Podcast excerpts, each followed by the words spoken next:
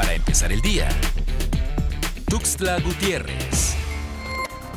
Obtener una prueba COVID a través de la Secretaría de Salud Estatal requiere tomarse en consideración diferentes aspectos, como el número de síntomas, posibles lugares en donde pudo haber contraído la enfermedad, ya contar con el esquema completo de vacunación, entre otros. Y es ahí donde se considera si es necesario o no tomarse una muestra, lo que habla que la detección de casos positivos para prevenir no es parte de la estrategia. Discurso replicado de la Federación. Chiapas es la entidad que menos pruebas de detección del virus aplica a nivel nacional.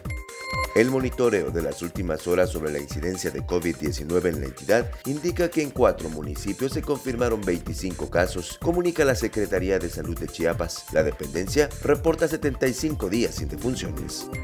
Fueron repatriados de Chiapas otros 18 de 37 cuerpos guatemaltecos que perdieron la vida en el accidente de tráiler del pasado 9 de diciembre en el tramo Chiapa de Corzo a Tuxtla Gutiérrez, donde 56 personas perdieron la vida. Con el retorno de los 18 féretros este jueves 13 de enero, sumado a los 36 anteriores, ya son 54. Solo restan dos migrantes por repatriar luego del accidente de Chiapa de Corzo.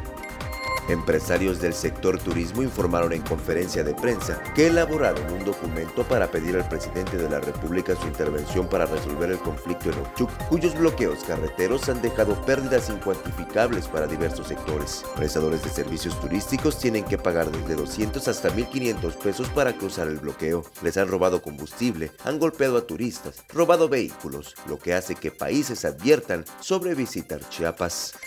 Claudia Albertina Ruiz Santis, licenciada en gastronomía, se ha convertido en la primera mujer indígena tzotzil reconocida como una de las mejores 50 chefs del mundo en la prestigiosa lista The World's 50 Best. Esta joven chiapaneca destaca por ser promotora del movimiento Slow Food, que busca el compromiso con la comunidad y el medio ambiente, una revolución de la cocina más consciente. Para empezar el día, Tuxtla Gutiérrez.